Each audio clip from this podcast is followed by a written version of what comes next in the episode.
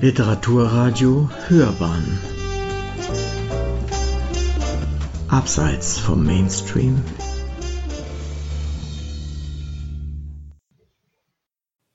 Der letzte Pfeil von Frank Schlösser. Eine Rezension von Ilka Stitz. Wie der Krieg zu den Menschen kam. Ein Roman aus der Frühzeit heißt es auf dem Cover. Und tatsächlich, darin geht es um Ötzi, die Mumie aus dem Eis, den Mann vom Thiesenjoch. In Italien, wo der Mann gefunden und ausgestellt wird, heißt er La Mumia del Similan oder auch Uomo venuto dal Giaccio, Mann, der aus dem Eis kommt. Der Engländer liebt es knapper. Dort heißt unser Ötzi schlicht Iceman oder britisch schwarzhumorig Frozen Fritz. Viele Spekulationen ranken sich um das Sterben dieses Frühzeitmenschen. Klar ist wohl, dass er ermordet wurde. Erschossen oder erschlagen, davon zeugt die Pfeilspitze in seiner Schulter und die Schädelfrakturen. Für immer rätselhaft bleibt jedoch das Motiv seiner Tötung. Das bietet einen guten Stoff für die Fantasie eines Autors und so stellt Frank Schlösser in Der letzte Pfeil seine Theorie über die Geschehnisse vor, die in den Ötztaler Alpen vor rund 5300 Jahren stattfanden. Dazu lässt Frank Schlösser den Täter selber sprechen. Der namenlose Mörder erzählt einem ihm Unbekannten seine Geschichte aus seiner Sicht – und abgesehen vom Klappentext, der bestätigt, ich habe Ötzi getötet, gibt es bereits von den ersten Zeilen des Romans an keinen Zweifel an seiner Tat.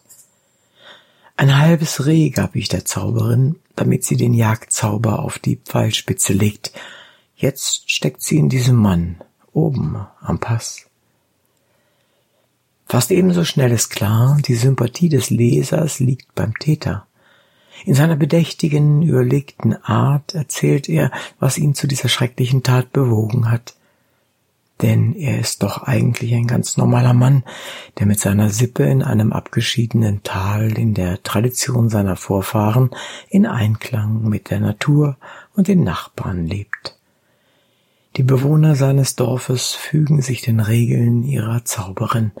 Sie hat das Sagen, Sie bestimmt die Regeln, denn durch sie sprechen die Götter. Alles geht seinen Gang, es herrscht Ruhe und Frieden. Man teilt und tauscht mit den Talbewohnern ringsum, so wird das Überleben der Gemeinschaft als Ganzes gesichert. Nach und nach erfährt der Leser indes, wie es dazu kam, dass er den Mann, der heute liebevoll Ötzi genannt wird, töten musste. Und am Ende stimmt der Leser zu. Es musste sein. Es war gut und richtig, ja notwendig, ihn zu töten. Und doch war es sinnlos. Schlösser erzählt eine spannende Geschichte, und er erzählt sie fesselnd. Dabei beginnt sie wenig spektakulär. Allerdings ist die Lebensweise im ausgehenden Neolithikum der Jungsteinzeit exotisch genug, um allein wegen ihrer Fremdheit zu interessieren. Man lauscht der Stimme des Mörders und ja, der Leser selbst ist es, dem der Mörder die Hintergründe seiner Tat schildert. Er wird zum Zuhörer, er taucht ein in die Geschichte. Nicht ohne Grund hat Schlösser mit seinem Erstling Der letzte Pfeil den Friedrich-Glauser-Preis des Syndikats in der Sparte Krimi-Debüt zugesprochen bekommen. Zweifellos ist es ein sehr spannender Roman. Wenn man sich in der Geschichte nicht auskennt, mag das ausreichend sein. Wer sich allerdings für die Zeit diesen an sich schon interessanten Übergang zwischen der Steinzeit zur Metallzeit interessiert, sollte nicht alles für bare Münze nehmen. Und wer sich ein wenig in dieser Zeit auskennt, wird über das ein oder andere stolpern. Zuerst gilt indes die Maxime, es könnte auch alles ganz anders gewesen sein. Und ohne die Geschichte entzaubern zu wollen, es war schließlich anders, denn es ist gekommen, wie es in der Archäologie so oft kommt, Neue Erkenntnisse werfen eine noch so schöne Theorie mit einem Streich über den Haufen. Aber als er das Buch schrieb, konnte Frank Schlösser vermutlich noch nicht wissen, dass die Annahme, Ötzi sei ein Experte der Kupferverhüttung, nicht stimmt. Einerlei. Die Grundlage für die Theorie Schlössers wankt auch ohne das. Sie beruht ja auf einer groß angelegten Kupferproduktion, der Herstellung von Waffen, Waffenhandel und die damit verbundene Notwendigkeit, Krieg zu führen. Damit wird der Roman zu einer Geschichte über den Sieg der Zivilisation, über die Natur, des Neuen, über das Alte, eine Geschichte über den Fortschritt und gleichzeitig eine Geschichte über Gewalt, Manipulation und Macht und, wenn man so will, über die Macht und die Möglichkeiten politischer Public Relation. Ein Thema von zeitloser Aktivität. Nicht von ungefähr sicherlich drängt sich an manchen Stellen des Romans die Ähnlichkeit zum Nationalsozialismus oder zum Vorgehen des IS in Syrien auf, bis hin zu Selbstmordattentaten. Es ist alles schon mehrfach da gewesen oder hätte zumindest da gewesen sein können. Denn der Mensch, die Ursache allen Übels, war doch von Anbeginn an gleich. Im weitesten Sinne geht es um die Vertreibung des Menschen aus dem friedlichen Paradies hinaus in die brutale Welt. Es geht um die Entstehung von Gewalt, ein großes Thema, das auch Fachleute sehr kontrovers diskutieren. Im Grunde ist es auch hier nur wieder eine Variation der Geschichte von Kain und Abel. Die angebliche Überlegenheit von Ackerbau und Viehzucht über das Jagen und Sammeln. Es geht um die Erfindung des Geldes, besser Zahlungsmittels in seiner Frühform. Wobei man nicht vergessen darf, dass die Erfindung von Zahlungsmitteln nicht zwangsläufig an die Entdeckung des Metalls gebunden ist. Nicht ohne Grund heißt Geld auf Lateinisch pecunia von pecus. Das bedeutet Kleinvieh. Fraglich ist auch, ob die Verhüttung von Kupfer in Tirol ein derartiges Ausmaß gehabt haben wird, wie sie sich dem Leser darbietet. Zudem ist Kupfer kein geeignetes Material für durchschlagskräftige Waffen, somit Steinwaffen in der Schlagkraft nicht überlegen. Nur hinsichtlich der Möglichkeit einer Massenproduktion, so man genügend Rohmaterial hat. Ob man mit Kupferballen ganze Wälder abholzen imstande war, sei einmal dahingestellt. Ganz sicher aber wurde das Holz nicht einfach verbrannt, sondern, wenn schon, denn schon, zur Holzkohleproduktion verwendet, die zur Verhüttung zwingend nötig ist. Außerdem scheint mir der Autor recht flexibel mit Zeitverläufen umzugehen, und warum manche Personen Namen erhalten, andere nicht, bleibt auch undurchsichtig. Aufschlussreich ist indes das kurze Nachwort des Autors. Darin erklärt er, dass die Menschen der Frühzeit durchaus fähig waren, tiefgründig zu reflektieren. Das glaube ich auch, genau wie ich Schlösser hinsichtlich der Feststellung beipflichten möchte, die Menschen damals waren sicher gute Geschichtenerzähler.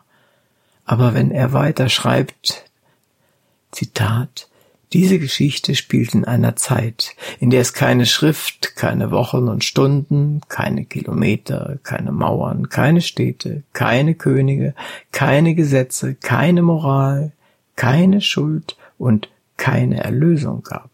Zitat Ende. So drängt es mich zu fragen, woher will Schlösser das wissen?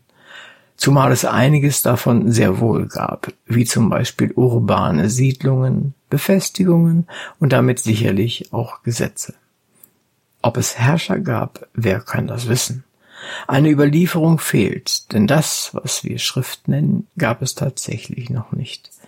Aber was ist mit Moral, Schuld, in seinem Roman widerspricht Schlösser dieser Behauptung ja selbst. Sein Erzähler hinterfragt ja seine Tat und zeigt damit durchaus moralisches Denken. Auch spricht er von Tagen und Wochen, benutzt Zahlen.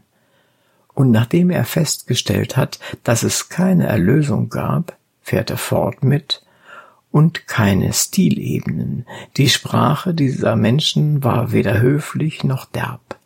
So viele verschiedene Worte es heute gibt für eine so natürliche Sache wie Sex, natürlich im ursprünglichen Sinn sind sie alle nicht. In diesem Fall habe ich mir lautmalerisch geholfen. Zitat Ende. Das ist natürlich fantastisch, wenn Herr Schlösser weiß, wie man in der Kupferzeit gesprochen hat. Allerdings wage ich zu bezweifeln, dass das stimmt. Abgesehen von den Stilebenen, gute Erzähler verfügen sicherlich auch über stilistische Mittel. Gerade für so etwas Essentielles wie Sex wird es sicherlich ebenso viele und anschauliche Bezeichnungen gegeben haben wie heute. Wahrscheinlich eher noch weitaus mehr, wenn ich an die verschiedenen Worte der Inuit für Schnee denke – woran sich zeigt, dass die Bedeutung, die einem Ding zugemessen wird, sich in der Vielzahl seiner Namen spiegelt, um jede Facette benennen zu können. Und was kann von größerer Bedeutung sein als der Vorgang, der das Weiterleben der Sippe sichert, das Nähe und Geborgenheit schafft, Trost und Anerkennung oder Macht und Überlegenheit ausdrückt. Fazit der letzte Pfeil ist ein spannender Thriller, der sprachlich und erzählerisch überzeugt und bis zur letzten Seite fesselt. Wer sich jedoch Hintergründe und Einblicke in die Kupferzeit erhofft, der ist mit einem Sachbuch besser beraten. Bemerkungen zum Autor Frank Schlösser ist Jahrgang 1966, studierte in Leipzig Journalistik und Afrikanistik. Nach dem Diplom zog er nach Rostock, wo er heute mit Kollegen die lokale Online-Zeitung Das ist Rostock.de betreibt. Er ist Vater von zwei Töchtern. Sie hörten Der letzte Pfeil, ein Roman von Franz Schlösser, eine Rezension von Ilka Stitz. Sprecher Uwe Kulnig.